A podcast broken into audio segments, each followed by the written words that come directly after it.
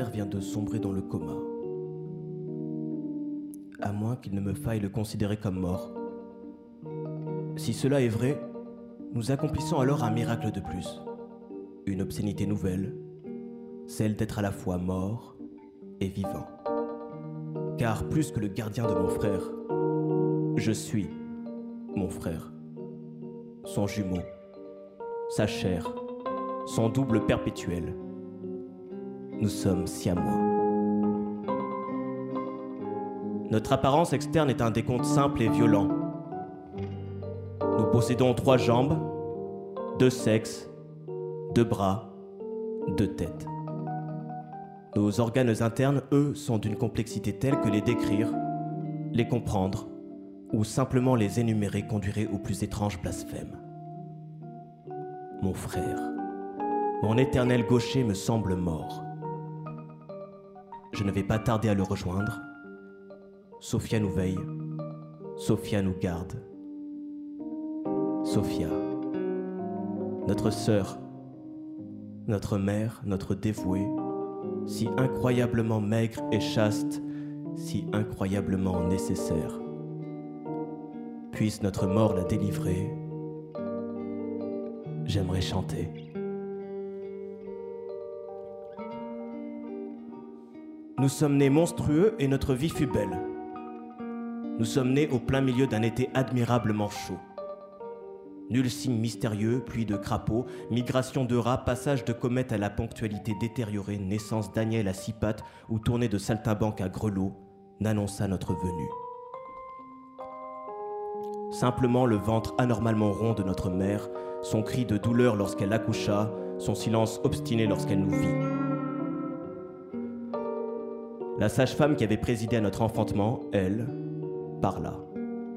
On raconte qu'elle ne put s'empêcher de vomir en nous voyant, non pas tant à cause de notre difformité qu'en raison de notre vitalité.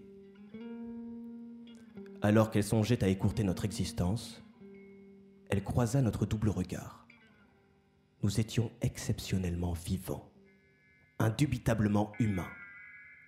Elle vécut cela comme une extrême menace l'impossibilité pour elle de décider quoi faire, le haut le cœur qui s'ensuivit, la manière dont notre mère l'observait conduisir l'accoucheuse à sortir précipitamment de la maison, à vomir donc, puis à s'enfuir en direction du village. Là était le monde, les hommes, la vie simple et le prêtre. Elle arriva haletante et parla. Une horreur, un miracle, quelque chose. Nous. Le village fit procession. Une procession païenne et dangereuse. Le prêtre s'occupait de son fils à l'écart du hameau, un écart à l'exact opposé de notre ferme aussi ne savait-il rien de cette naissance bicéphale, les jumeaux du diable. Une abomination, un danger pour les récoltes. Des démons grossiers, stupides et méchants, déguisés en bébés. Nos regards étaient de braise, nos dents des crocs meurtriers. Notre mère, dévorée de l'intérieur, était en sang. Elle priait pour son âme dans une langue inconnue, apprise les soirs de sabbat. Et leur père, deux hommes à la fois, un bouc, un bélier, un mouton pour les rater pareil, siffla Mosca. Un lion, un mort, un mort, le diable en personne, trop laide pour lui, ricana Mosca. Pas assez pour toi, répondit un anonyme. Alors l'idiot du village, le boucher, le gendarme même, un dromadaire peut-être. Depuis quand les dromadaires viennent-ils jusqu'ici? Un dromadaire volant? Pourquoi pas un fait mal? Un faune, Mosca, un faune, enfin un pas humain. Pourquoi pas toi? T'es bien le fils d'une mouche Et toi le père d'une nouille. Les spéculations sur notre géniteur allaient bon train, devenant source de joie et d'excitation. Un bébé, même à deux têtes, et sans défense. Hélas pour eux, Notre sœur Sophia était là.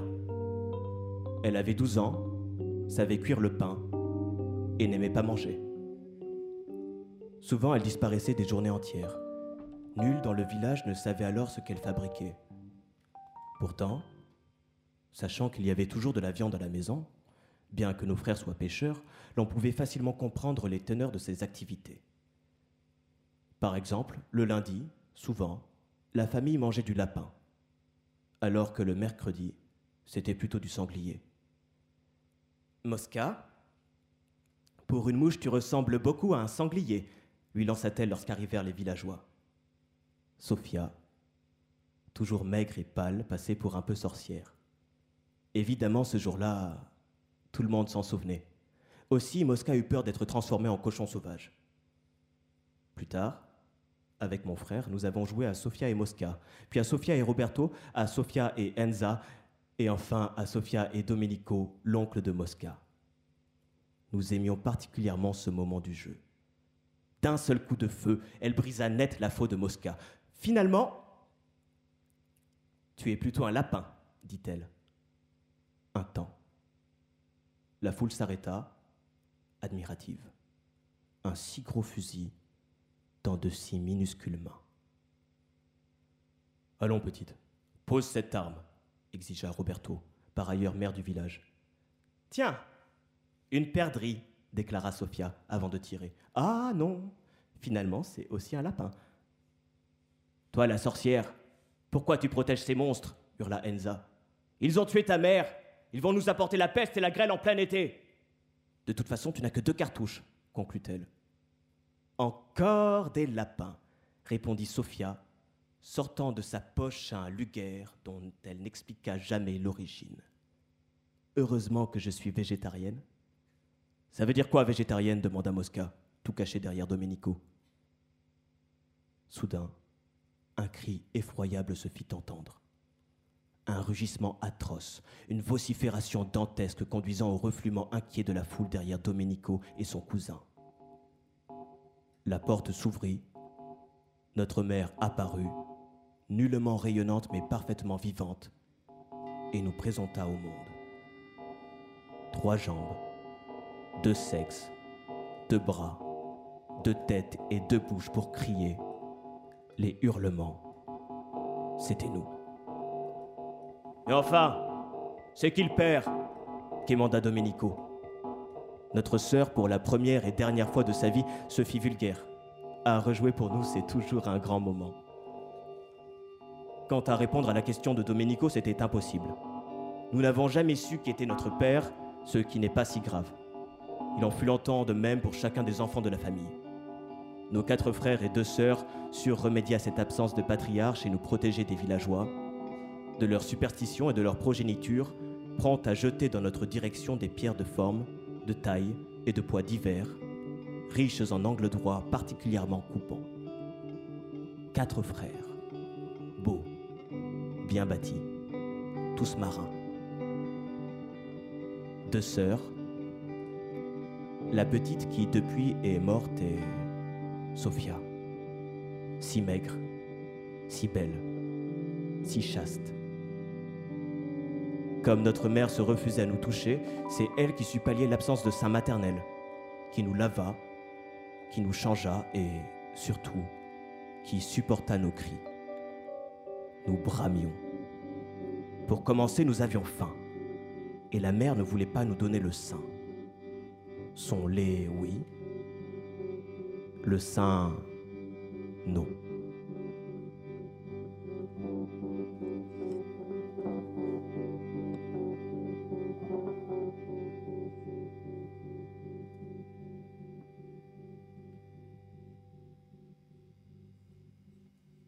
Merci, bonsoir à tous. Merci donc au piano David Nerman, à la guitare Jean-Pierre Petit et merci David Sidibé qui vient de lire les, les premières pages.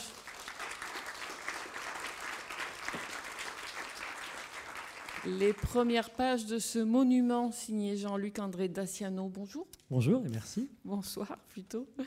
Donc voilà, euh, Souviens-toi des monstres, c'est votre premier roman, euh, Jean-Luc euh, Jean-Luc Daciano, on va vous appeler comme ça, ça va plus vite. le- ça va plus vite, c'est le plus simple. Euh, c'est votre premier roman, mais vous n'êêtes pas nouveau dans le monde des lettres, puisque vous avez créé la maison d'édition euh, L'œil d'or euh, il y a presque 20 ans. Hein? Décembre 99. Voilà, donc ça fait bientôt 20 ans. Vous avez déjà publié des textes, vous avez écrit des articles critiques. Et vous avez publié, ça c'est intéressant parce qu'en 2017 ou 2015, 2015, vous avez publié Cigogne, un recueil de nouvelles chez Serge Safran. Et je dis que c'est intéressant, parce qu'il y a quelque chose de bizarre, c'est qu'une des nouvelles était comme une ébauche de ce roman, si je ne me trompe pas, c'est ça? Oui, la, première nouvelle de Cigogne s'appelle Siamois, elle fait six pages, et en fait c'est le plan d'un roman qui en fait 600. Voilà, c'est assez curieux. Alors ce roman qui fait 600 pages, moi je ne vais pas le résumer, vous pouvez le lire. Mais euh, non, non, on peut, ne on peut pas le résumer, je ne sais pas. Pour en dire deux mots, c'est euh, une sorte euh, d'épopée, chanson de gestes, conte fantastique. vous nous direz, récit initiatique aussi, peut-être, vous nous direz peut-être un peu comment vous le, vous le situez. Mais au centre, donc, on l'a entendu, il y a deux jumeaux, deux frères siamois, Gabriel et Raphaël. Et c'est un roman à plusieurs voix. Les deux vont prendre la, parole dans les deux premières parties, puis ensuite d'autres personnes vont raconter cette histoire étonnante, les aventures de ces jumeaux dans une Italie euh, complètement euh, fantasmagorique, mythologique peut-être même. Euh, je ne sais pas, Jean-Luc Daciano, avec une imagination comme ça, pourquoi, je ne voudrais pas vous rappeler votre grand âge, mais pourquoi c'est seulement maintenant que vous publiez ce roman? C'est une très très bonne question. Euh, d'abord parce que je dois être un peu, un peu feignant de ci, de là. Euh, et puis parce que je suis arrivé à la. J'ai toujours écrit, en même temps j'ai toujours évité de, terminer. Et donc j'ai fait pas mal de circonvolutions littéraires. J'ai monté une maison d'édition parce que. Euh, parce que j'arrivais pas à terminer ce que j'écrivais. Et puis, du coup, j'ai écrit des articles critiques pour éviter de faire de la fiction. Puis pendant que j'écrivais ce gros roman, bah, j'ai écrit les nouvelles qui sont parues chez Serge Safran. J'ai écrit aussi une pièce de théâtre euh, qui a été adaptée par euh, la compagnie Toujours après minuit. Enfin, j'ai écrite pour elle. J'ai dû faire une dizaine de textes alimentaires, euh, dont des biographies de roi de France pour Atlas, dont un Saint-Louis par exemple. donc j'ai beaucoup tourné autour de l'écriture. J'ai toujours écrit, mais je crois que j'ai toujours eu peur de terminer le roman. Et pourquoi? Euh, d'abord parce que je pense que je place la, fiction et la fiction romanesque, tout ce qui est du domaine de l'imaginaire, très au-dessus du reste. Donc j'avais probablement une peur de l'échec ou une peur de la réussite. On laissera euh, la petite analyse décider. Et puis euh, l'idée c'était aussi de, faire une espèce de livre monstrueux, de livre monde, où je mets énormément de choses personnelles mais aussi universelles et en même temps, j'avais toujours peur d'être dans le, trop biographique, le trop didactique, le trop. Donc, écrire, j'écris assez vite, mais par contre, entre deux textes écrits très vite, je fais des longues pauses de relecture, de macération, etc. Donc j'ai mis du temps à terminer ce roman. La bonne nouvelle, c'est qu'il y en avait un deuxième qui est déjà écrit, euh, le plan d'un troisième qui est là, donc ce qui rassure mon éditeur, je pense, ou l'inquiète, je sais pas. Ah bah super, on vous lira bientôt alors. Mais vous dites j'ai toujours écrit. pourquoi vous avez aussi écrit une thèse sur Jean Genet, si je me trompe pas, euh, un doctorat. Euh, ça, vient d'où? Parce qu'on voit bien que vous avez construit, vous êtes libraire aussi. Vous avez construit, il me semble, toute votre vie sur la littérature et le livre, en tout cas. Et, vous nous dites, j'écris depuis toujours, mais ça vient d'où, ça? Comment vous l'expliquez? Alors, ça doit être... Euh... Alors, j'étais pas un gamin solitaire, mais j'étais un gamin qui aimait bien la solitude, ce qui est un peu différent, parce que j'avais pas, pas mal d'amis, je faisais pas mal de choses. Mais j'ai toujours aimé me retirer euh, dans la lecture. C'est vraiment quelque chose qui est, qui est spécifique dans une famille en plus qui ne lisait absolument pas, donc euh, c'était mon univers personnel, la lecture. Et j'ai aussi tout de suite écrit. Alors ça c'est plus bizarre, mais euh, je me souviens d'avoir envoyé à la bibliothèque verte quand j'avais 10 ans, avec les timbres sur l'enveloppe et tout, un roman euh, qui n'était composé que de dialogues sur un Tarzan, mais en Amazonie, parce que c'était plus intéressant. Et je voulais absolument y placer des tigres. il n'y a pas de tigres en Amazonie, donc j'avais inventé un, une fois de plus, un, zoo qui s'était craché en Amazonie avec ses animaux, et du coup, il y avait des animaux qui n'étaient pas des animaux d'Amazonie dans ce roman. Donc j'ai toujours voulu écrire des textes un peu, un peu étranges, un peu décalés, un peu bizarres. Euh, peut-être que fondamentalement, il y a l'idée que le monde n'est pas si habitable et que c'est peut-être intéressant de fabriquer un monde à côté. Mmh, en tout cas, dans l'histoire que vous nous racontez, il y a aussi l'idée que les, les gens se déplacent et les tigres peuvent très bien émigrer en Amazonie s'ils en ont envie. Toujours. La, migration est toujours possible. Ouvrons les frontières. oui, alors entrons. Merci, c'est vrai. Euh, entrons un peu dans ce livre. Ce thème du double et des, des jumeaux des frères siamois, c'est venu comment? Hmm, alors il y, y, a deux choses. Il y a dans, les histoires, on va dire personnelles et intimes, sur lesquelles il ne faut pas non plus trop s'étaler, mais j'avais un frère qui par ailleurs était malade et qui est mort il y a quelques années, donc j'ai un rapport à la fratrie qui a toujours été un peu, un peu complexe et un peu étrange. Et en même temps, j'étais assez fasciné par la, thématique du double, telle que j'avais pu l'étudier ou la lire à travers des textes d'Autorang, par exemple ou surtout toute la notion du double dans les, civilisations qui font du chamanisme, c'est-à-dire l'idée qu'on peut avoir un double, euh, soit concret, soit euh, métaphorique, mais un double qui est dans le monde des morts ou dans le monde de l'au-delà ou dans le monde d'à côté, que ce double on communique, il nous donne des informations. C'est pas l'ange gardien, c'est un double. Et c'est une idée que j'ai toujours trouvée assez magnifique de se dire qu'on était deux, déjà on est moins seul, et que le deuxième il est ailleurs, pas tout à fait là, et qui nous permet de voir d'autres mondes ou d'autres manières d'être. Ben là, il est dans le livre, il est forcément là puisqu'ils sont complètement extrêmement concrets, ils sont totalement collés. Ouais, ils sont inséparables. Et d'où vient cette euh, violence qu'il a dans le livre? On l'a entendu dans les premières pages. Il y a à la fois de l'humour, il y a des... mais il y a une violence qui est posée dès les premières pages dans ce monde dans lequel arrivent les, deux jumeaux. Alors, je ne saurais pas trop l'analyser, mais je crois que fondamentalement le monde est violent et que les relations entre les êtres sont des relations qui sont tout autant d'amour que de violence, mais que dès qu'on a un système social avec euh, plus de trois ou quatre individus, la violence est juste à côté, elle se, elle se touche. Et je crois aussi profondément que, euh, alors là on est sur des, structures familiales, claniques, villageoises, mais que euh, la violence est dans l'intimité. C'est une blague un peu bizarre, mais mon, mon père était policier et très obsessionnel. Et il m'avait euh, laissé une grande liberté pour sortir à l'extérieur. J'étais un gamin dès 10 ans, je pouvais aller me balader très tard le soir avec des gros chiens de 20 kilos qui me servaient de garde du corps. Et il me disait, mais tu sais, de toute façon, euh, deux meurtres sur trois sont en famille, deux agressions sur trois sont en famille, la famille c'est plus dangereux que dehors. Donc j'ai été élevé avec cette idée-là, et du coup j'allais dehors. Et, on voit effectivement ce que ça donne quelques années après, d'un point de vue littéraire. On va, on va peut-être on va les, on, va l'écouter un peu. Gabriel, je suis Gabriel. La première partie, elle s'appelle comme ça. Je suis Gabriel. David Sidibé.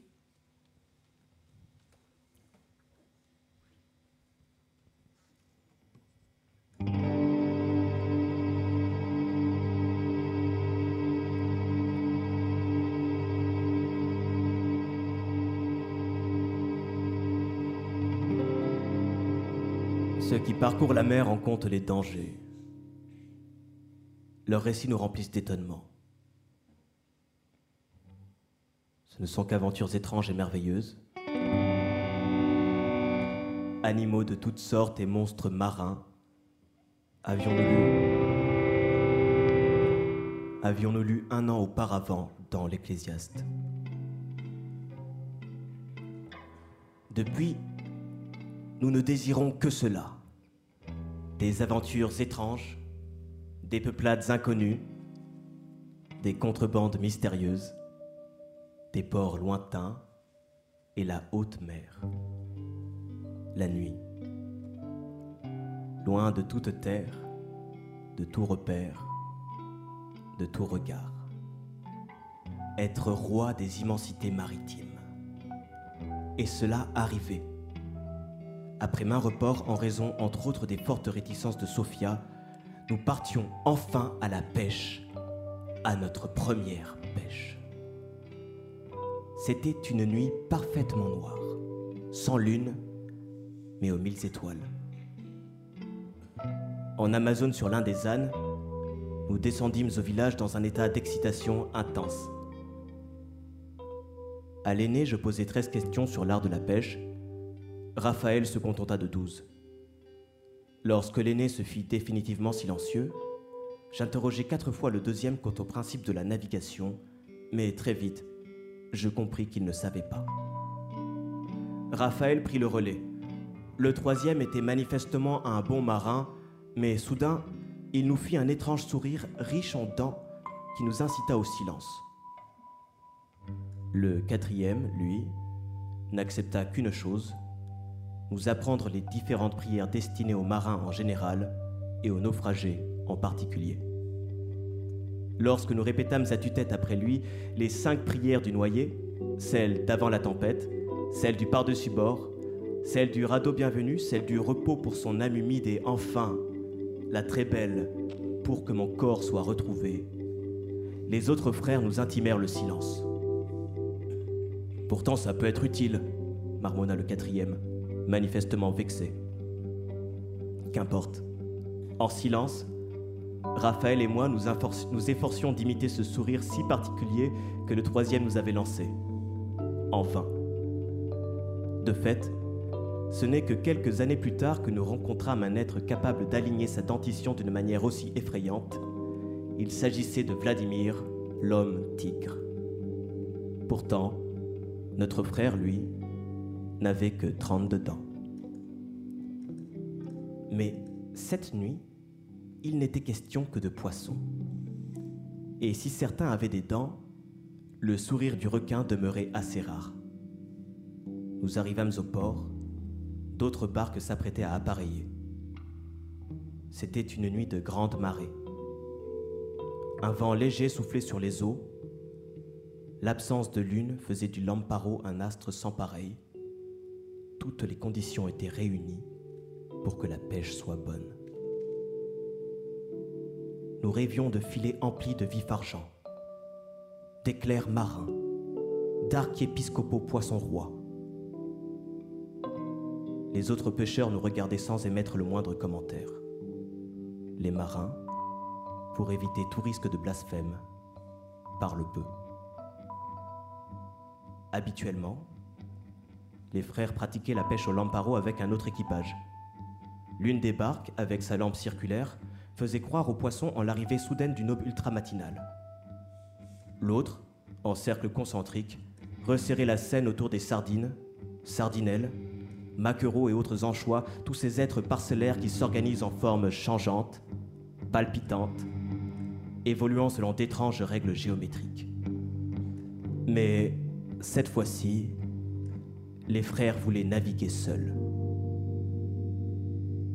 Rapidement, une minuscule flotte de pêche quitta le port. Le bruit des voiles, le souffle du vent, le claquement de l'eau sur la proue, quelques mots anciens, à peine compréhensibles, échangés de loin en loin, une véritable ville flottante se déployait sous nos yeux. Constellation de feu qui, lentement, s'éparpilla vers l'horizon. Notre barque était assez proche des felouques égyptiennes, mais avec deux mâts. Elle dépassait les 12 mètres de longueur. Dans un coin, madrague, palangre et nasse s'amoncelaient, attendant d'être disposées le long des côtes. Dans une caisse en bois, deux harpons, ainsi qu'un hameçon d'une vingtaine de centimètres, attaché à une chaîne, luisait doucement. C'est pour les peaux bleues, dit le troisième. Les petits requins, précisa l'aîné. Quatre carabines et trois sabres accompagnaient ces armes. Des passeports pour la douane, ricana le deuxième. Ouais, des peaux vertes qu'on les appelle, ajouta le quatrième. Aucun nom n'était peint sur la proue du navire. Pourquoi faire? Baptiser les navires, c'est de la superstition de marin. Ah bon? Et qu'est-ce que nous sommes? demanda le troisième, goguenard. Silence Ils sont là Quelque chose les inquiète murmura le deuxième, plissant les yeux pour scruter les profondeurs. Des requins? Probablement. Bon. Les siamois. Vous pouvez chanter?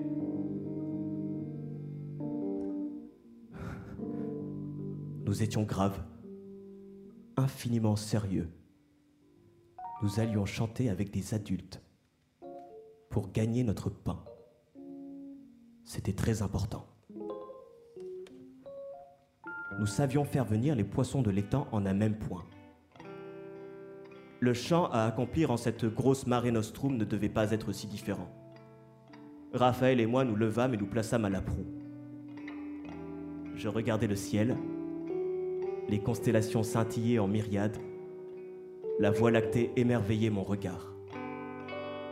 Je scrutais les eaux, profondes, noires et transparentes en même temps.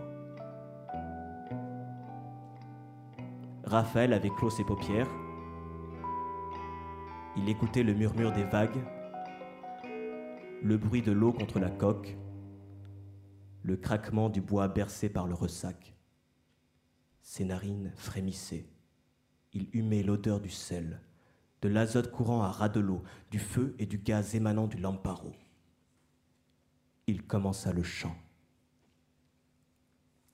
Il évoqua la géométrie du ciel, la course des étoiles, le reflet des cieux sur les eaux. J'évoquais le souffle des vents, les trombes soudaines, les courants obscurs, profonds, millénaires. Sa voix était pleine d'une joie sauvage. Il convoqua le rythme des marées, la pulsation profonde des océans, le mouvement lent des algues et l'union du ciel et des eaux. Je chantais les glissements primitifs des êtres premiers, la masse aveugle de ceux des profondeurs, l'éternelle vérité marine et l'insondable obscurité des abysses. Puis, lentement, nous quittâmes les fosses abyssales. Voix se mêlaient pour évoquer ces navigants d'entre les eaux. Nous nommions les poissons aux mille secrets, leurs écailles d'argent, leurs yeux ronds en miroir. Enfin, nous révélions le nom des esprits protecteurs se dissimulant à l'intérieur de leur groupe parcellaire. Notre chant changea. Sa texture devint plus riche, plus sombre, infiniment plus puissante. Au nom des êtres nautiques s'ajoutaient ceux des fils de la terre. Nous nommions les marins morts en mer, mais pas seulement nous. Je me tue. Raphaël fit de même. Un cœur magnifique s'élevait des eaux. Il nous révélait l'ampleur des océans, les alliances secrètes des mers et la finitude des hommes. Il chantait l'infini cortège de nos épaves, énumérait une à une les peurs humaines. Puis, les voix se firent berceuses. Mère des âmes et de l'oubli, sœur du repos et de la paix. Elle nous offrait la solution de nos énigmes, le secret de la vie, la possibilité d'une paix éternelle. Raphaël commença à pleurer. Je continuais d'écouter. L'aîné jura en saisissant un harpon. Le deuxième s'était roulé en boule au fond de la barque. Le troisième se bouchait les oreilles, yeux grands ouverts. Le quatrième priait, puis le silence se fit total. Ni le bruit des vagues contre la coque, ni le grincement du bois ne se faisaient entendre. Le monde était en attente. À l'avant du navire, en trois points, l'eau sembla bouillir avant qu'elle n'émerge, d'une beauté terrifiante, d'une laideur fascinante, des sirènes. Paix, les frères, dis-je. Puis d'un geste, je leur intimai de reculer, ce qu'ils firent sans attendre. Les trois sirènes s'avancèrent vers la proue. Leurs yeux étaient immenses, en amande, d'un noir total. Elles tenaient de la femme et du reptile. Je tendis la main vers elle. Gabriel, non murmura Raphaël. Je touchai celle qui se trouvait au plus proche. Ses joues étaient d'écailles, ses lèvres de chair. Regardez le ciel cria l'aîné. Que m'importait le ciel? Son regard était une immensité suffisante. Je caressai sa bouche. Gabriel continuait Raphaël qui sentait son corps se figer inexorablement. Derrière, les frères juraient. D'étranges bruits semblaient venir d'en haut. Doucement, la sirène souffla sur ma paume, puis embrassa mes doigts. Mon cœur battait la chamade. Lentement, elle prit mon pouce entre ses lèvres. Gabriel, arrête suppliait Raphaël, dont les muscles n'étaient plus que des pierres. Puis, elle me mordit. Je savais qu'elle me mordait. Je sentais la lame de ses dents, mais aucune peur en moi ne s'agitait. Je voulais la rejoindre. le dessous des eaux était un monde lent. Nous coulions, malgré Raphaël qui tentait vainement d'inverser ce mouvement. Des bancs de poissons s'écartaient à notre approche. L'eau était salée, fraîche, reposante. Un cachalot, au loin, semblait filer vers les abîmes, souffrant d'une forte blessure à l'orgueil. Le dessous de la barque était une masse sombre. La lumière du soleil, verdâtre, s'estompait doucement. Des profondeurs, elles revinrent. Les sirènes. Elles nageaient autour de nous. Le visage de Raphaël était des plus étranges, il se noyait. Ma sirène approcha de mes lèvres. Son corps se colla à nous. Elle était glacée. Je perçus une voix, un chant clair, cristallin, hypnotique.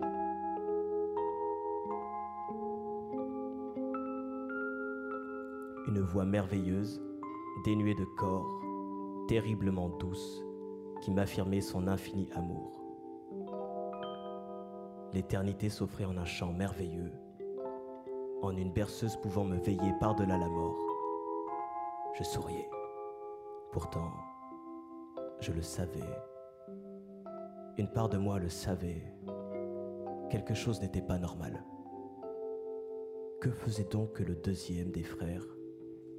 Une hache à la main, les joues toutes gonflées, à nos côtés, sous l'eau, lui qui n'aimait pas les bains.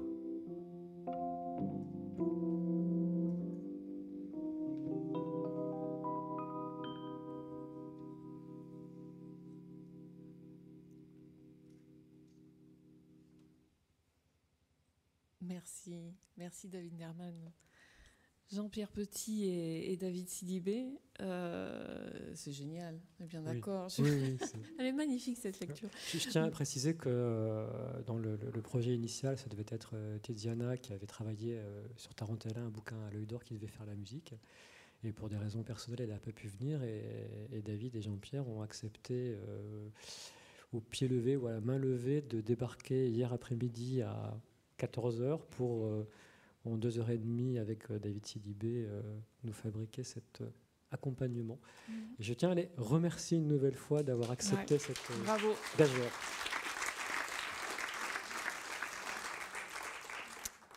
Racontez-nous quand même, Jean-Luc Daciano, comment vous faites à créer ce monde?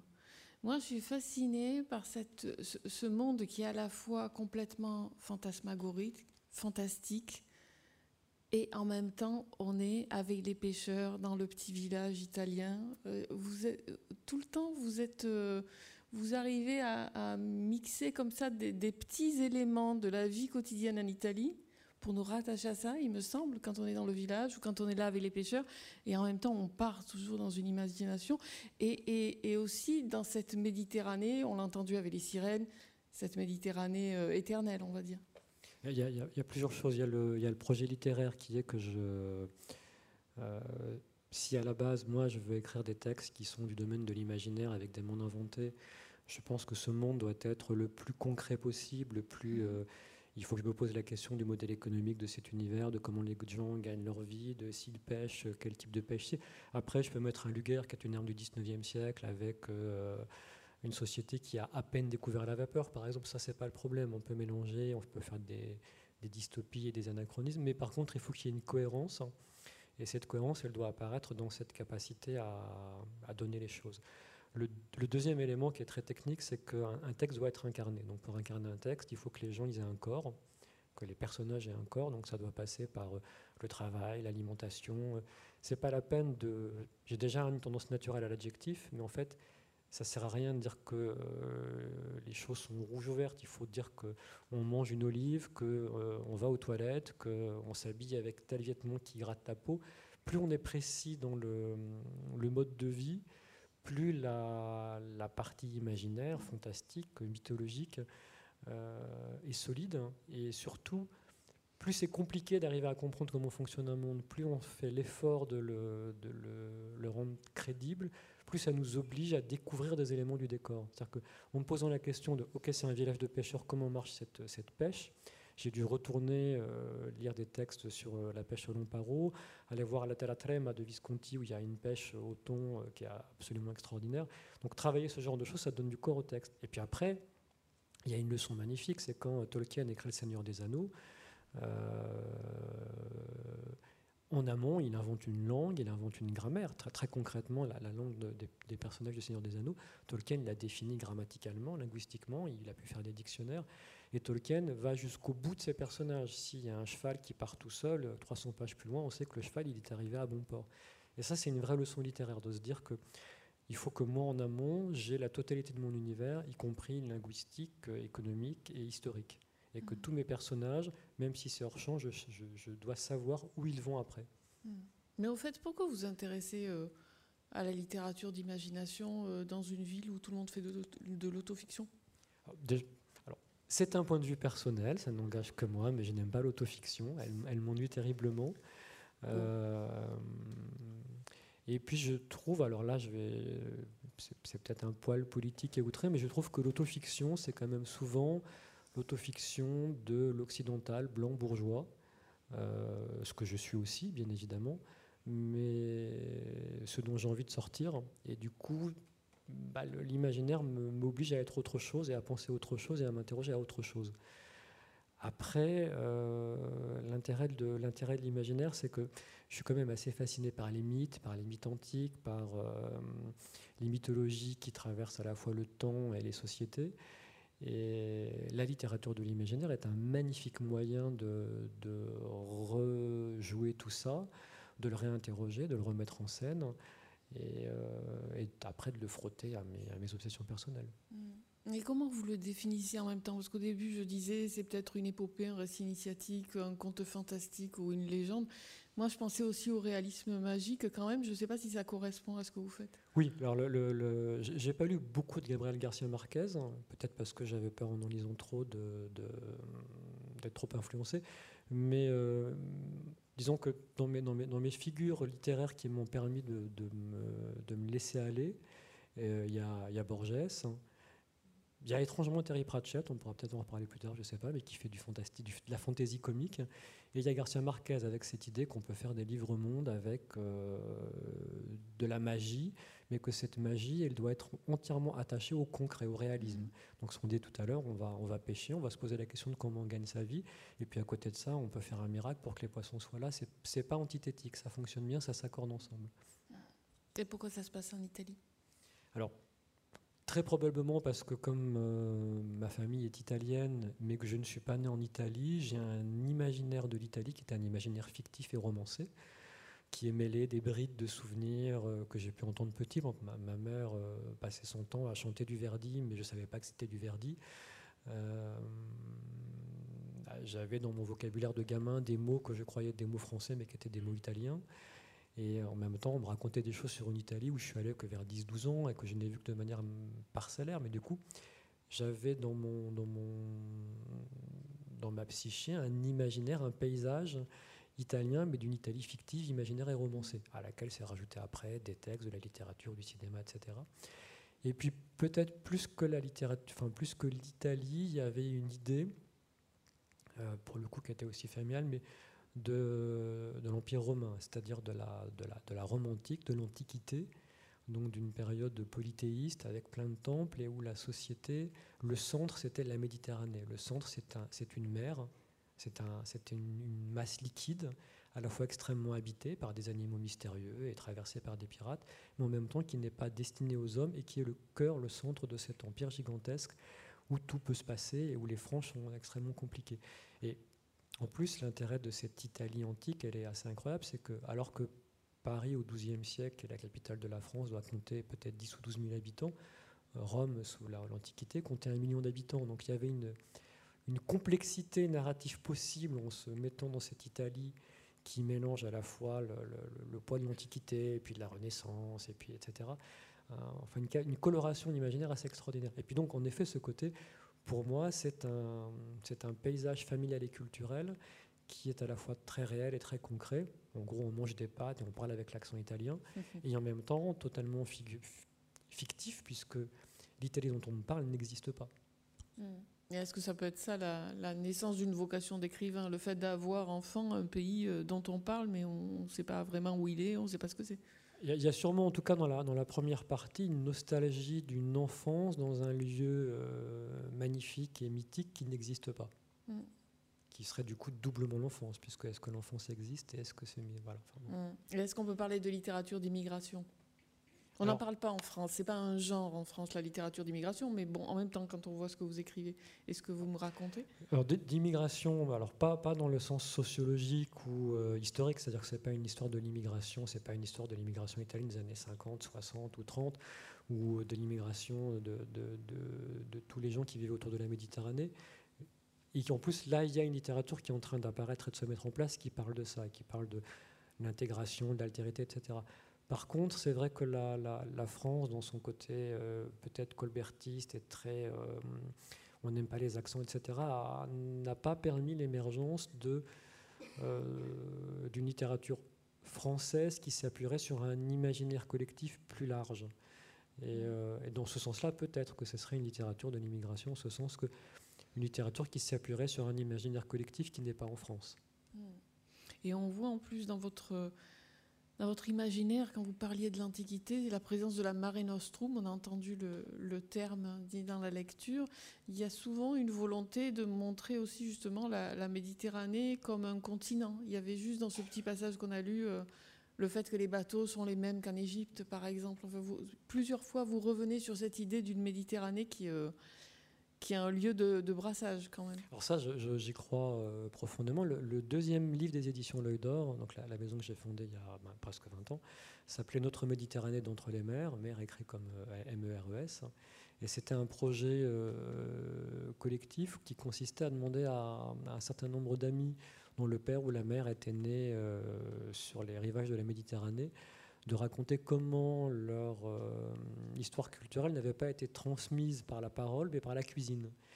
Et, euh, du coup, j'en avais profité pour faire toute une histoire de la Méditerranée qui est assez magnifique, puisque la philosophie, par exemple, elle, elle, est, en Grèce, et euh, quand la Grèce devient chrétienne, les philosophes doivent s'enfuir, et donc ils partent en fait en Iran et les textes sont traduits en arabe et reviennent euh, en longeant la Méditerranée par l'Espagne pour être redécouverts par les prêtres français, enfin les moines français au Moyen Âge. Donc, la Méditerranée, c'est un lieu de circulation, de confrontation.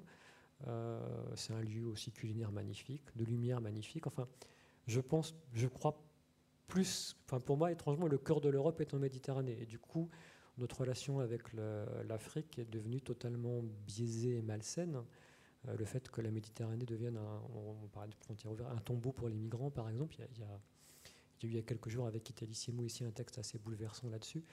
Euh, c'est une, c'est une perte profonde d'humanité, mais aussi de, de, de, connaissance quant à notre origine culturelle, que d'avoir fait de la Méditerranée non pas un lieu d'union, mais une, une frontière euh, mortifère. Alors revenons à ce texte avant d'écouter une nouvelle lecture. Je suis frappée quand même par ces personnages de femmes, les sœurs, la mère, les sirènes. Donc, on vient d'entendre. Je voudrais pas qu'on parle que des frères. Voilà, il y a les, femmes, elles sont importantes. Alors les, femmes sont importantes. Euh, rétrospectivement, j'aurais aimé leur donner encore plus de place. Hein. Euh, peut-être qu'il aurait fallu que ça fasse 700 pages et pas 600, je ne sais pas. Mais euh, donc voilà, je, moi de pas. Mais l'idée c'était quand même que toutes ces femmes étaient euh, en dehors du. Enfin, j'ai essayé, je ne sais pas si j'ai réussi. Euh, la mère a des enfants de pères différents, la sœur est dans un retrait radical et enfin, a priori volontaire. les sirènes sont des personnages mythologiques et dangereux.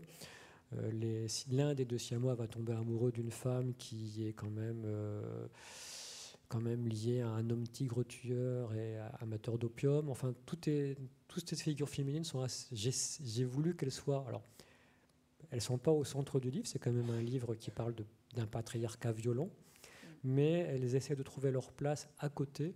Il y a la figure de Maria qui est une, une boulangère et qui euh, qui va être la salvation d'un des frères qui ne veut pas être dans la violence et qui est, qui est là, qui, tient sa, sa, place, qui résiste aux hommes, qui leur tient tête, etc. Après, c'est euh, pas si inexistant dans le monde méditerranéen ces figures de femmes euh, fortes et résistantes, hein, ou même ailleurs. Mais voilà, je, me suis dans le, dans le premier jet de, ce texte, hein, euh, mes femmes étaient beaucoup plus clichés. On m'a dit attention, Jean-Luc, euh, quand même, fais gaffe. Je remercie mes, lecteurs et mes lectrices pour ça. Et je me suis du coup posé la question de la figure féminine et de comment, de comment la mettre en opposition par rapport à ça. Alors là, vous me faites plaisir parce que du coup, c'est que j'ai pas totalement raté mon coup mais j'aurais aimé encore euh, en faire un, en faire un peu plus. Mais c'est vrai que là, là où par contre elles sont fortes, c'est qu'elles ne, ne, sont pas assujetties aux figures masculines, même si ces figures masculines passent leur temps à vouloir les, assujettir. Il y a régulièrement des rapports de force et des confrontations.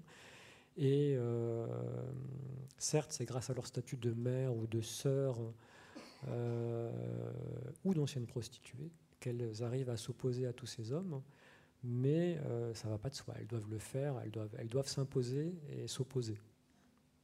Et la paternité, vous avez dit la mère des jumeaux, elle a plusieurs enfants de pères différents.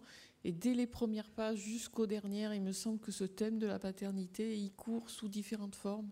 il, court sous différentes formes. Après, c'est assez compliqué. C'était plutôt l'idée, quand j'ai fait cette mère avec plusieurs enfants, d'abord c'était une, une, blague assez drôle. Euh, il n'y a personne de ma famille dans la salle euh, quand j'étais à l'enterrement de mon, de mon grand-père, Giuseppe, euh, il y a quelques années, euh, un des frères de ma mère demande Bon, ma, ma mère, elle est née en fait.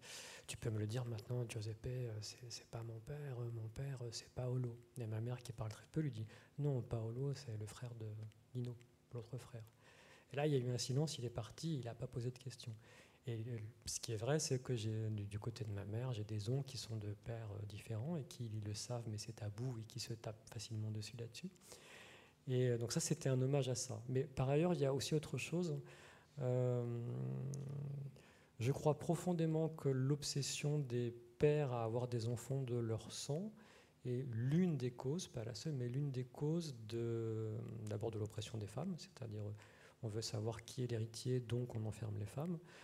Euh, sous, la, sous la République romaine, euh, où on choisit son héritier euh, et où c'est pas quelque chose de génétique, les femmes ont plus de liberté.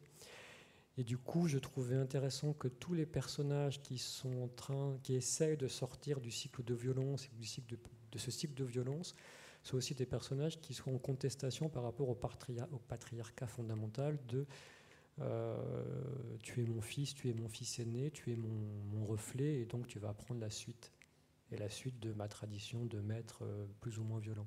Donc la paternité, elle est quand même assez contestée et assez problématique. Euh, D'ailleurs, des Siamois qui font un enfant qui est le père, c'est une bonne question. Euh, donc la paternité, elle court assez dans tout le livre, avec peut-être l'idée que la paternité, j'ai pas d'avis, mais le patriarcat, c'est quand même quelque chose d'extrêmement problématique en termes de structure sociale. On va écouter Raphaël. deuxième. partie, je suis Raphaël. Messieurs.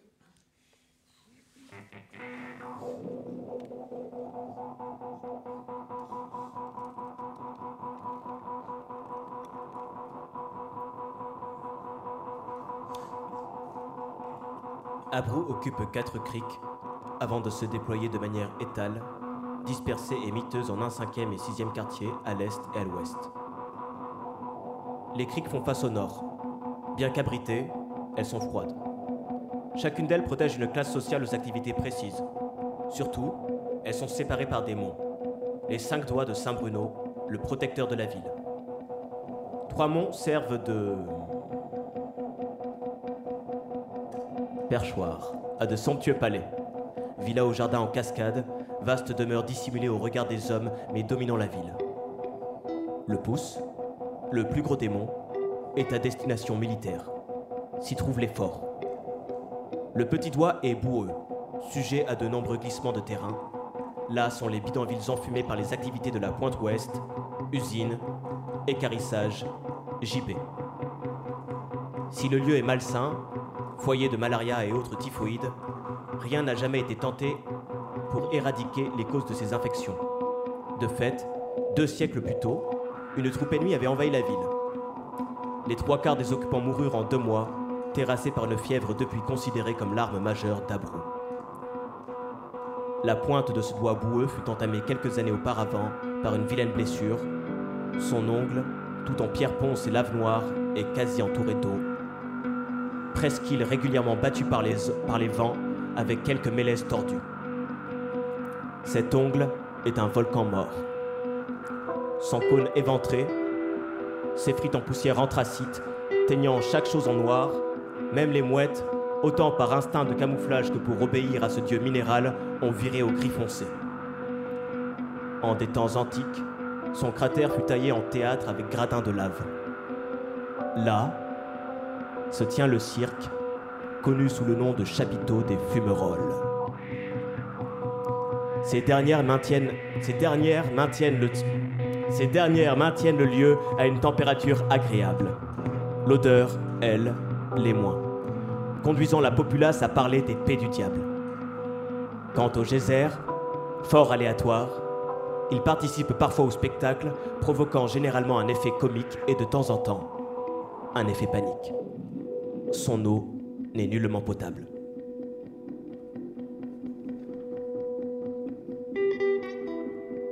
Si le soir, des badauds en quête de sensations fortes, de surprises éventées ou de plaisirs interdits se rendent au cirque, ce dernier ne propose de représentation complète sous chapiteau que deux fois par semaine, le jeudi et le samedi. Nous sommes samedi, nous décidons de rester pour voir le spectacle, mais cette visite nous a peu convaincus. Malgré l'accueil de Michaela ou de Léon, la possibilité d'être hébergé gratuitement contre une prestation non définie et la perception d'une énergie clairement sexuelle sourdant de cette communauté, tout cela nous semble assez piteux. La représentation confirme nos craintes. L'orchestre joue faux, exprès, selon Giovannito, ponctuant de coups de cymbales ou de grosses caisses les annonces de Vladimir déguisé en Monsieur Loyal avec un costume à rayures orange. La femme sirène fait un numéro ne servant qu'à montrer ses seins. Un dompteur fait marcher des hippopotames sur trois pattes avant de mettre sa tête dans leur gueule. Lorsque les sœurs serpents dansent leur tango nu, nous comprenons que le terme de serpent était lié à leur souplesse, nullement à une difformité. Le public, connaisseur en souplesse et corps sans difformité, leur fait une grande ovation. Intervient Michaela, grimée en clown, qui entame une série de monologues mêlant l'absurde et le politique. Elle se moque de l'ancien régime puis du nouveau, tressant métaphores, provocations et fausses naïvetés avec un talent rare. Hélas, le numéro suivant est celui d'Umbriaco, qui soutient sa réputation de cracheur de feu. Même si nous constatons avec angoisse qu'il jongle avec quatre quilles en forme de phallus. Son numéro devenant franchement comique lorsque Anna, la femme à barbe, se joint à lui. Leur performance est impressionnante. Outre cracheur de feu et jongleur, Papo Umbriaco est acrobate, tout comme l'homme au sein. Jouant de son état d'ébriété dû à des rasades d'alcool de figue, Umbriaco trébuche plus ou moins, se rattrape à cette femme musclée qui le fait passer par-dessus ou par-dessous elle, mêlant prouesse physique et mimes obscènes, avec, paix de flamme et jeu de quilles. S'ensuit un dompteur d'oies, El Signor Pusvafe et ses oies savantes. Un duo de contentionnistes chinois assez déprimant car atteignant à eux deux les 170 ans, puis ce que nous croyons être l'apothéose, le devin aux mille yeux, apparaît sur scène. Vêtu d'une toge noire sur laquelle est imprimé un œil gigantesque, il est précédé d'un barzeuil flanqué qui semble le guider. Si ce n'est que ses pupilles sont blanches. La face de l'homme est atroce. Cinq yeux, tous placés de manière incongrue, le défigurent. Le plus étrange est qu'il semble vraiment réagir au monde. Les pupilles se dilatent à la lumière, les paupières battent. Parfois, il fixe un point avec une précision désarmante. Pourtant, il est aveugle et, bien sûr, voyant. Il devine le trivial. Quel âge a cet homme? Feule Vladimir, montrant une jeune fille au premier rang. C'est une femme, homme tigre. Elle doit fêter ses 25 ans dans 12 jours et 11 heures. Elle vit dans les hauteurs, à la pointe du mont Aramis, près d'une fontaine fraîche au-dessus de laquelle pousse un figuier centenaire. Si elle veut bien nous faire l'honneur de confirmer ne serait-ce que les initiales de son nom, elle sortira de sa poche un mouchoir en satin vermillon, brodé de deux lettres noires, un S et un K, ainsi qu'une figue légèrement écrasée. La jeune fille confirme. La foule applaudit. Il résout des énigmes sans intérêt que lui présente à chaque représentation quelques badauds toujours dépités. Et parfois, comme ce soir-là, vire au tragique. Soudain, ses paupières battent toutes ensemble. Puis il tombe à genoux. Que Dieu nous pardonne. Que Dieu nous pardonne. Une femme dans cette salle sera assassinée avant la fin du mois. Et son assassin est parmi nous. Que Dieu nous pardonne. Quel meurtre horrible. Quelle souffrance. Oh, oh mon Dieu, ce sang. Non. Pas elle. Pas lui. Léon pleure. Ses cinq yeux pleurent. Il tremble. La foule gémit d'extase. Léon augure régulièrement mille morts. C'est cela le clou du spectacle. Mais un meurtre dont l'assassin et la victime se trouvent parmi nous, peut-être côte à côte, voilà qui est exceptionnel. Léon est maintenant en transe. Ses cinq yeux révulsés, blancs comme ceux de son barzeuil. Le voir est douloureux. Rasputin murmure Ça, c'est fort, qui nous inquiète. Il ne joue pas les petits. Il sent vraiment l'avenir. Vous ne voyez pas comment l'air se tord autour de lui. Nous savons surtout qu'il souffre, tandis que le public s'observe avec complaisance. Puis, les regards s'organisent, cherchent la fille du mont Aramis, scrutent comme l'on déchire son visage. La fille blêmit et s'enfuit. Des gens se signent. Le lévrier de Léon tourne autour de son maître, maintenant roulé en boule, grognant. La fanfare reprend du service. Aldo, le factotum géant, traverse la piste, soulève avec une douceur de mer l'aveugle maintenant évanoui, non sans avoir préalablement rassuré son chien qui gémit doucement, puis sort. Le noir se fait. L'orchestre entame un tango. Un bruit de cavalcade. Quelque chose entre sur scène, comme un cheval, mais ce n'est pas un cheval. L'être allume un flambeau qu'il tient à bout de bras, illuminant un visage inexpressif d'une incroyable beauté. Sa puissance est évidente, sa divinité autant que son animalité aussi. Voilà Miguel le centaure. Aucune femme ayant accouché d'une telle démesure n'a pu survivre. D'où vient-il? Quelle est son histoire Je ne sais pas. Quelque chose se meut en moi qui ne vient pas de moi, c'est Gabriel. Il regarde l'autre membre de ce duo équestre. Sur le dos du centaure, debout, en équilibre parfait, se tient une femme à la peau d'écaille et aux yeux de chat. Laura Altomar, femme funambule et sirène féline qui vient de percer le cœur de mon frère. Cela avant même d'avoir ne serait-ce que deviné notre existence.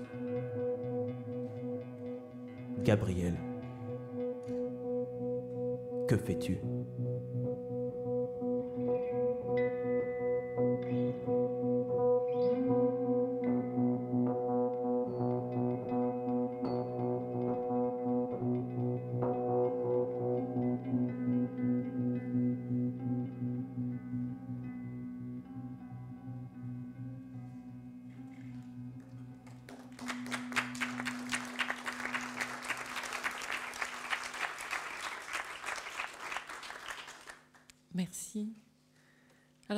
Partie, c'est quand même une ambiance un petit peu différente. C'est pas le même type de récit, pas complètement quand même. J'ai essayé, euh, sans, sans, sans, que ce soit un truc littéraire, euh, d'avoir deux voix différentes pour euh, Gabriel et Raphaël. L'idée n'était pas d'avoir deux personnages, deux, voix totalement différentes. Ils sont si à moi, ils sont côte à côte depuis leur naissance, donc ils ont quand même une énorme proximité. Mais Gabriel est un peu plus sombre et en même temps, il ne dit pas tout à fait tout. Donc Gabriel est au début du, c'est la première partie, euh, et, c'est le temps de l'enfance. Raphaël est plus frontal, plus plus joyeux, plus ouvert, et du coup il dit un peu plus, donc on découvre que son frère est peut-être un peu plus ténébreux qu'il ne le prétend et un peu plus dangereux. Et en même temps, ils ne sont plus dans, le, dans leur village, ils sont en ville, enfin, ils sont dans la capitale de leur pays, euh, cette espèce de proto-Italie euh, mi-médiévale, mi-antique. Euh, et, c'est le moment où il découvre aussi la réalité du monde, des autres, euh, des interactions euh, amicales et sentimentales. Et donc le récit est plus tout à fait au même endroit. La première partie, on est dans la nostalgie de, donc du d'Italie inexistant, enfin d'un paysage de l'enfance qui n'existe pas, mais avec ses joies, ses humours et ses monstres bien réels, mais en même temps aussi un peu burlesques et carton-pâte. Là, on arrive dans le champ du, politique euh, et, du travail. Mm. Mais oui, voilà, là, on est dans une aventure collective et on est dans un texte politique. Oui, oui, oui. Enfin, après, je sais, c'est pareil. Je ne veux pas non plus être didactique et je ne voulais pas faire euh, un manifeste euh, anarcho-syndicaliste. Mais l'idée était quand même d'avoir des personnages qui sont qui traversent. En fait, qui n'ont pas du tout envie d'être politiques. Ça ne les intéresse pas, ils ne sont pas là, ils sont quand même très autocentrés. Mais ils, deviennent, un peu contre leur gré, un enjeu politique. Et autour d'eux se passe euh, l'effondrement d'une dictature, une tentative de démocratie. Et, euh, mm. et euh, voilà, et tout ça ne fonctionne pas tout à fait très bien. Mais vous, en tant qu'écrivain, vous êtes forcément politique. On va dire. Alors, oui. Et en tant qu'éditeur aussi. Dans, dans, les deux cas, on peut pas. Enfin, mm. Euh, c'est un, cliché de dire que tout est politique, mais euh, à un moment ou à un autre, on a, des, points de vue, des prises de position qui, peuvent être, euh, qui ne peuvent n'apparaître que dans le technique ou dans l'écriture. Donc oui, il y, a un surplomb politique. Je, veux pas être enfin, je ne pense pas être un écrivain politique, néanmoins, il y a en amont un certain nombre de choix qui font que mes personnages ont quand même une vision qui est politique, qui est orientée avec un certain type d'utopie. Mon utopie, elle est plutôt euh, à la fois anarchiste et, euh, et, peu capitaliste. Mon utopie est pas et pas d'un. Je rêve pas de la Fnac, par exemple. Comment ça? Bizarre. Non, mais, mais, pourquoi vous dites que vous n'êtes pas un écrivain politique? Je ne suis, pas, je suis pas un écrivain qui, qui propose une solution politique ou qui, ou qui déploie une pensée qui. Enfin, je suis pas dans la. la j'ai pas de réponse, j'ai pas de solution et euh, je ne suis pas sûr de pouvoir mettre. Euh, le, rapport à l'écriture politique, elle est complexe. Il faut savoir d'où on parle, ce que l'on propose et. Euh, il y, a, y a un, balancier subtil entre la dénonciation et la proposition. L'intérêt d'être dans l'imaginaire, c'est que je, montre des choses qui ne me vont pas, je suggère des possibilités d'autres choses, mais euh, je n'ai pas personnellement de mode d'emploi ni de manifeste qui me paraissent clairs. Et donc, du coup, en ce sens, je ne me considère pas comme un écrivain politique. Après, euh, tout, acte, euh, enfin, tout acte a sa dimension politique, toute action a une dimension politique de fait.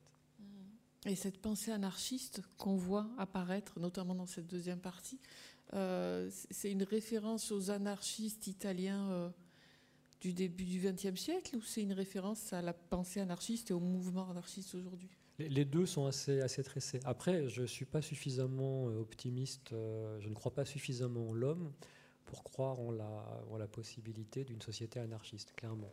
Néanmoins, je pense que c'est une, une, des pensées, une des propositions politiques qui est le plus, le plus riche et le plus intéressant euh, actuellement. Et et quoi qu'on en dise, je, ouais, j'ai une certaine sympathie euh,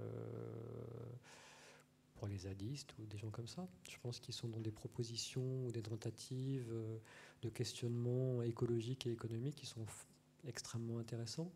Après, on peut en parler pendant des heures et en débattre beaucoup. C'est pas, c'est pas, c'est pas mon projet littéraire. Mais oui, quelque part, euh, euh, anarchiste, qui posait des bombes dans sa jeunesse et qui est couturier marionnettiste dans sa vieillesse, s'il était là, il serait sûrement zadiste. Il n'y a aucun problème là-dessus. Une partie de l'île le serait d'ailleurs, je pense. Après, est-ce qu'ils iraient plus loin Je ne sais pas. Alors revenons à ce livre.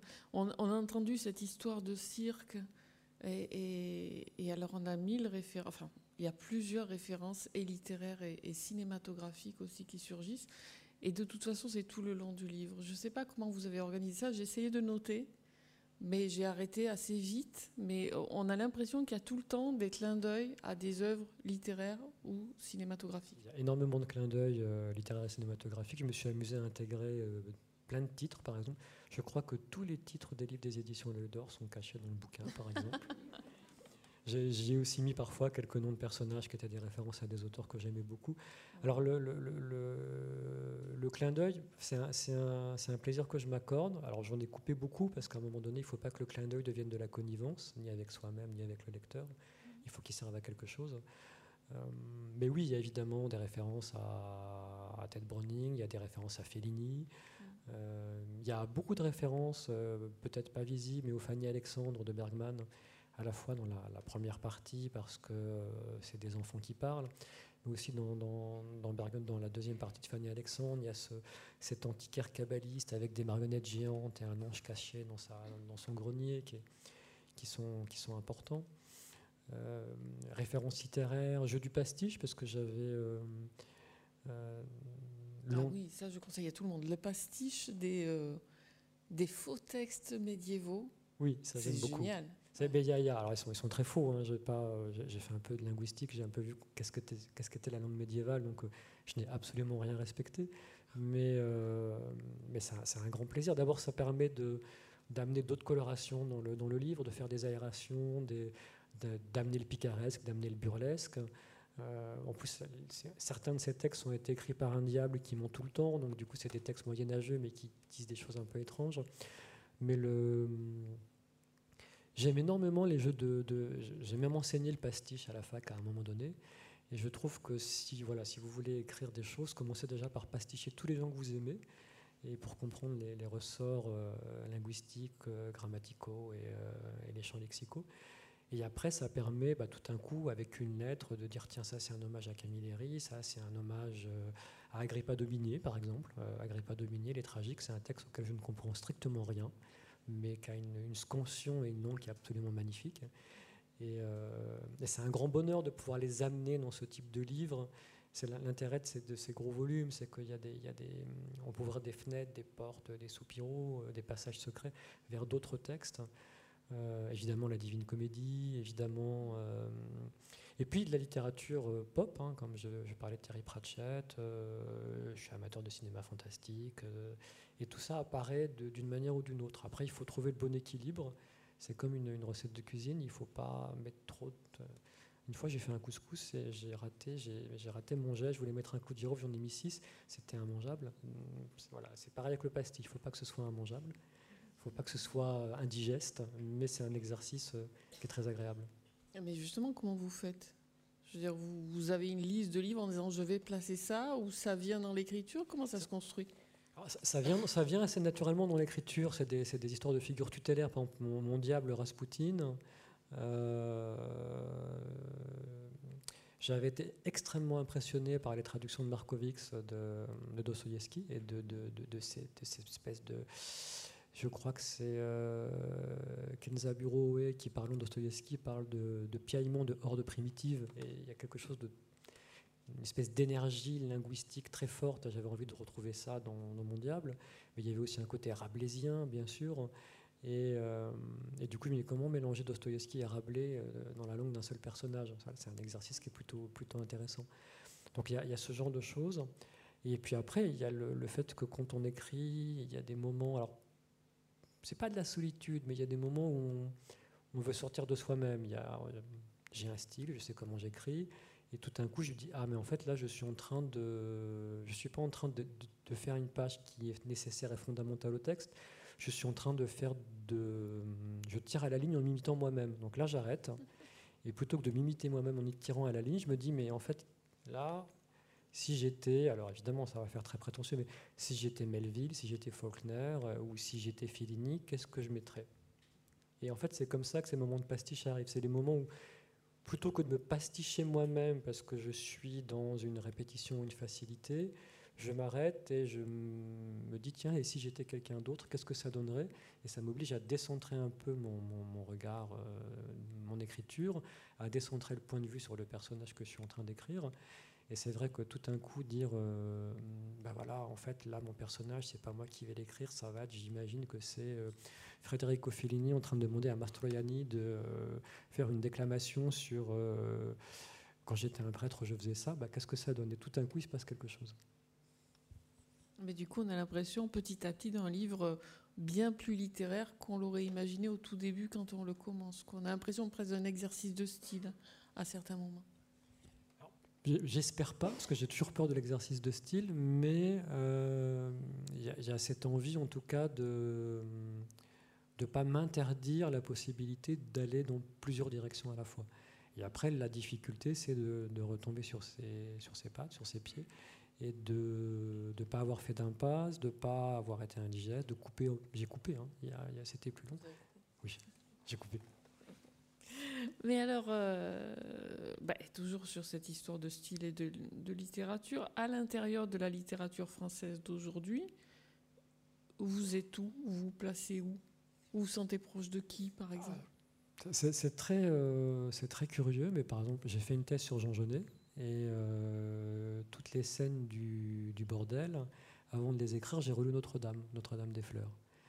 Et c'est amusant parce que, bah, a priori, mon univers est loin de celui de Genet, si ce n'est que Genet parle quand même de la frange, des criminels, des prostituées et, des voleurs, personnages qui sont tous présents finalement dans ce livre. Mais Genet, lui, était un grand lecteur de Paul Féval, euh, d'Alexandre Dumas, de choses comme ça. C'est-à-dire que la littérature extrêmement écrite et travaillée de Genet, et son style qui sort de nulle part, lui s'était nourri de la littérature populaire, euh, et des, grands romans d'aventure et de cap et d'épée. Du coup, si on pouvait recréer un espace où on aurait à la fois du, Jean Genet et du d'épée, je me situerais là. Mais c'est vrai que j'ai pas énormément de je trouve des gens, euh, des correspondances en littérature euh, anglo-saxonne ou italienne euh, ou sud-américaine. je parlais de Borges que, j'aime énormément. si je pouvais faire plein de nouvelles à la Borges et prendre toutes les nouvelles de Borges et les transformer en roman de 600 pages, ce serait, serait pas, c'est un projet littéraire ça. la bibliothèque de Babel en 600 pages, je suis pas sûr, mais bon. Mais euh, ouais, j'ai pas, j'avoue que j'ai pas trop de, j'arrive pas trop à me, à me, situer en littérature française. Euh, Vous êtes un ovni, non?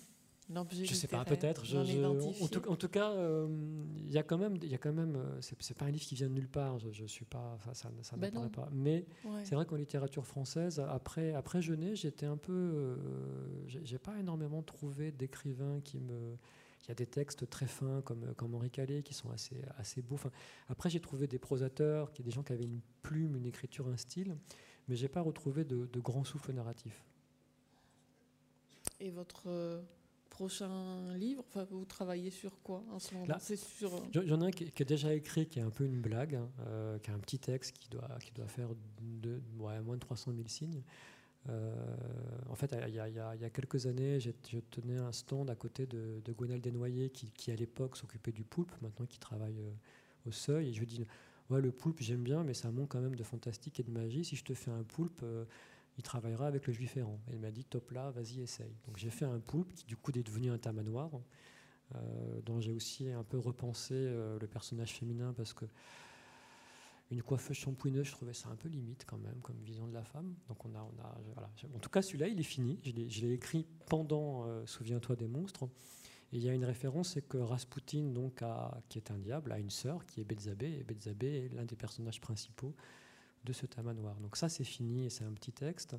Et j'ai un grand texte en cours qui est en fait euh, sur le même principe que si à moi une nouvelle de science-fiction qui était parue euh, dans une revue qui s'appelle euh, J'ai oublié, ça va revenir. Angle mort, merci, merci. Yes. Angle mort, excellente, excellente revue euh, qui, qui soutient la science-fiction étrangère et française. Et, euh, et la science-fiction en France, c'est pas facile. Euh, le, le, le, littéraire a du mal avec ça.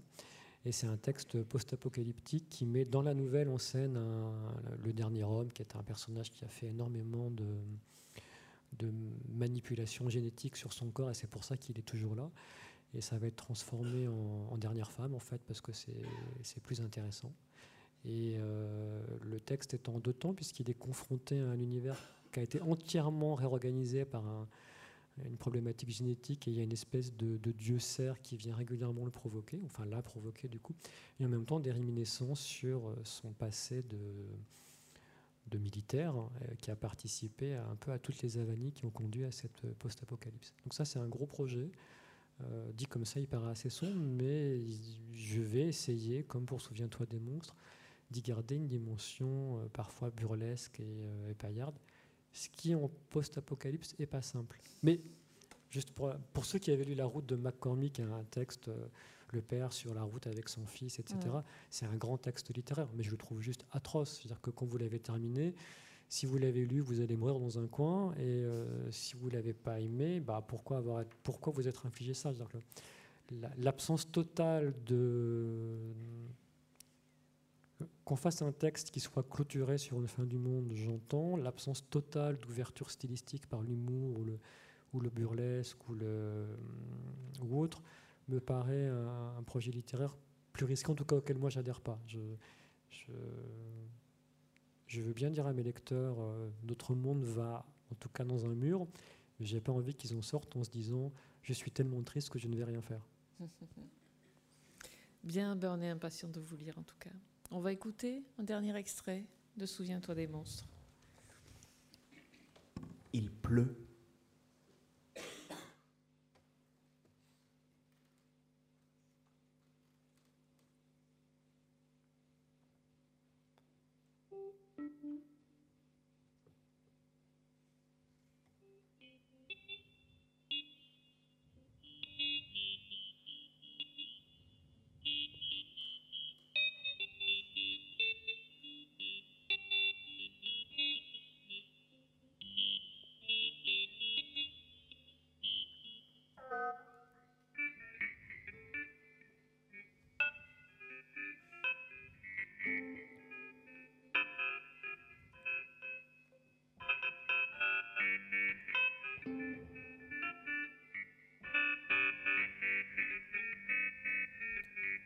L'eau crépite sur le ressac des vagues.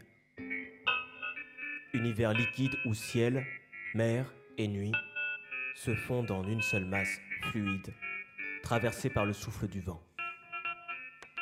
Respiration du monde. Nous sommes sur cette même grève où deux semaines plus tôt, Léon s'est révélé chaman.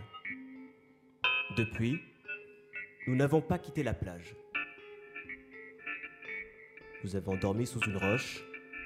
Nous nous sommes nourris de poissons mal cuits, de coquillages aux goûts improbables et de petites crevettes que nous récupérons dans les flaques de mer. Leur minuscule fuite à reculons lorsque nous les pêchons me trouble, alors que les soubresauts des poissons m'indiffèrent. Nous sommes crasseux. Nous sentons le sel et n'avons adressé la parole à personne durant cette quinzaine de réclusion. Nous cherchons un champ et nos amis nous fuient. Nos vocalises sont terrifiantes.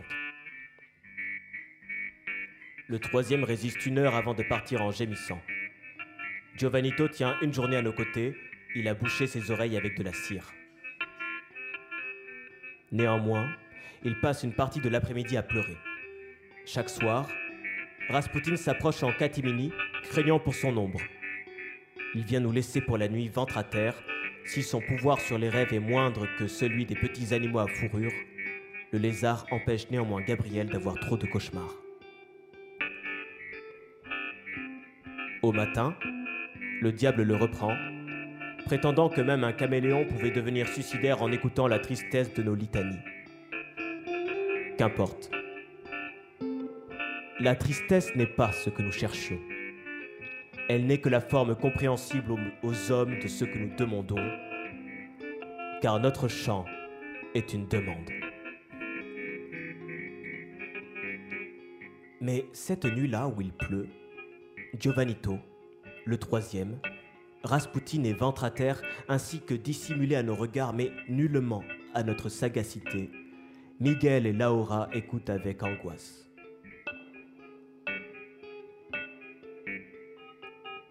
Nous commençons par une simple note, très basse, très longue. Puis, nos voix se scindent, ou plus précisément la voix de Gabriel devient l'ombre de mon chant.